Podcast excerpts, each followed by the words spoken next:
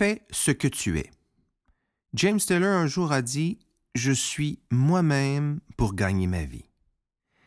Et afin de bien saisir le sens de la citation du parolier, compositeur et interprète James Taylor, il est important de noter que ce dernier, lors d'une entrevue, exprimait aux journalistes à quel point sa vie et son métier étaient faciles pour lui, et que non seulement sa carrière lui procurait une profonde satisfaction, mais qu'en plus elle lui permettait de vivre dans l'abondance, la plénitude, dépourvue de tensions néfastes.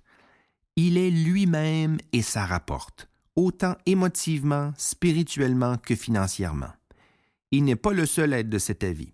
L'acteur récipiendaire d'un Oscar, Anthony Hopkins, répondait à son tour à une journaliste qui lui demandait si faire la suite du Silence des agneaux dix ans plus tard avait été difficile.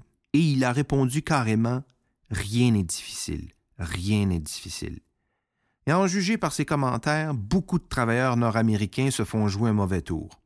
En effet, avec un taux d'absentéisme croissant dû à l'épuisement professionnel, qui en passant atteint 54% des travailleurs col blanc selon les plus récentes statistiques, eh bien plusieurs se sentent bien loin de cet objectif.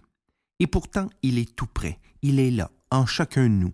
Et c'est ce qui vient le plus naturellement pour nous, qui sera le plus bénéfique pour soi, notre entourage, familial et ou social. Poursuivre sa mission personnelle, c'est dire oui à ses talents et les utiliser, et ce, au service de sa collectivité. En résumé, un ou une leader n'est pas en tête d'une équipe ou d'une entreprise parce que c'est écrit chef, gérant ou présidente sur sa carte d'affaires. C'est écrit parce que il ou elle l'est.